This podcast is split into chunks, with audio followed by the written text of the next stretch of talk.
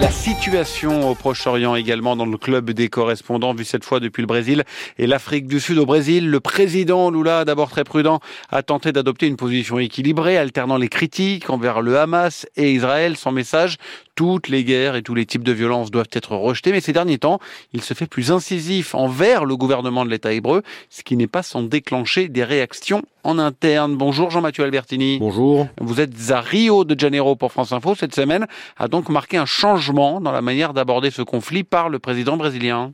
En cas de guerre, la diplomatie brésilienne est du genre prudente et n'a pas pour tradition de choisir de camp, d'autant que Lula, connaisseur du dossier et disposant de contacts avec les deux belligérants, mais aussi avec les États-Unis et l'Iran, espère se poser en médiateur. Pour autant, après des semaines de neutralité relative, il a progressivement haussé le ton envers l'État hébreu, tout particulièrement ce 13 novembre, quand juste avant d'accueillir les derniers Brésiliens rapatriés de la bande de Gaza, il déclare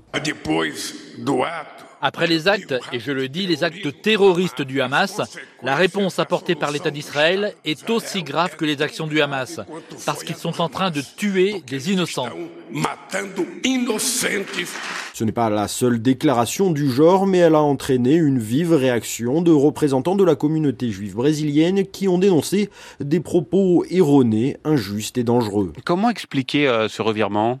Au-delà des considérations diplomatiques, Lula a tout fait pour ne pas s'aliéner l'électorat évangélique qui, pour des raisons religieuses, soutient massivement Israël. Sauf que le conflit s'enlise et le grand nombre de victimes civiles le poussent à se montrer plus ferme, notamment sous la pression de ses partisans de gauche historiquement proches des Palestiniens. Ces derniers jours, une succession de mésententes ont aussi irrité le gouvernement brésilien qui s'est par exemple offusqué du retard pris dans l'évacuation de ses citoyens présents à Gaza. Il y a également le très remuant ambassadeur d'Israël au Brésil qui s'est réuni avec l'ex-président Jair Bolsonaro, condamné à deux peines d'inéligibilité et connu pour son influence sur les milieux évangéliques. Cette initiative est très mal passée auprès du gouvernement Lula. Enfin, si les services secrets israéliens ont aidé le Brésil à arrêter des membres du Hezbollah soupçonnés de préparer des attentats sur son sol, ils ont aussi fait fuiter l'opération et ont accusé l'Iran de financer le tout, et ça,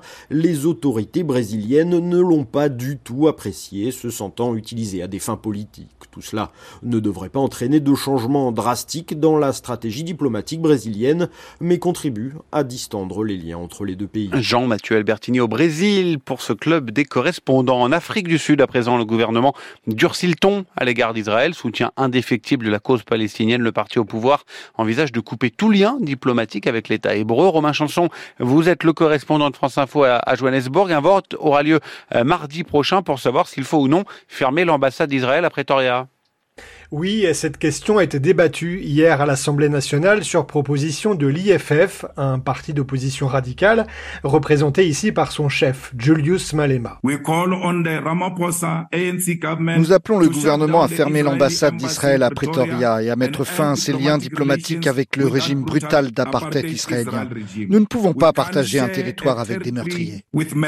Alors ce parti de l'IFF a organisé des manifestations devant l'ambassade israélienne à Pretoria tout comme l'ANC au pouvoir qui soutient la fermeture de cette représentation diplomatique, mais il reste à convaincre le gouvernement du bien fondé de cette mesure extrême.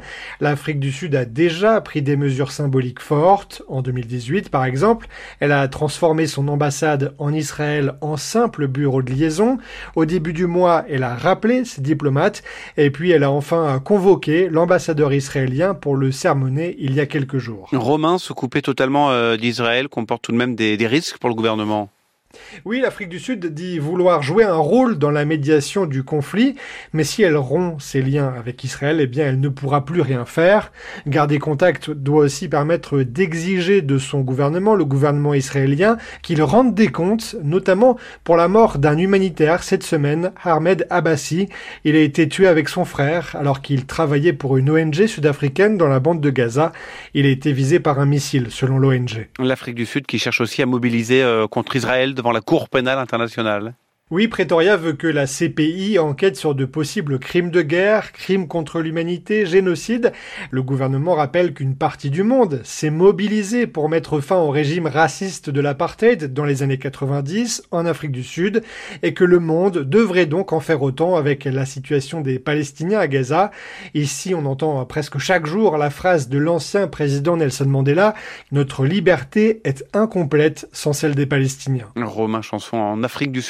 Club des correspondants.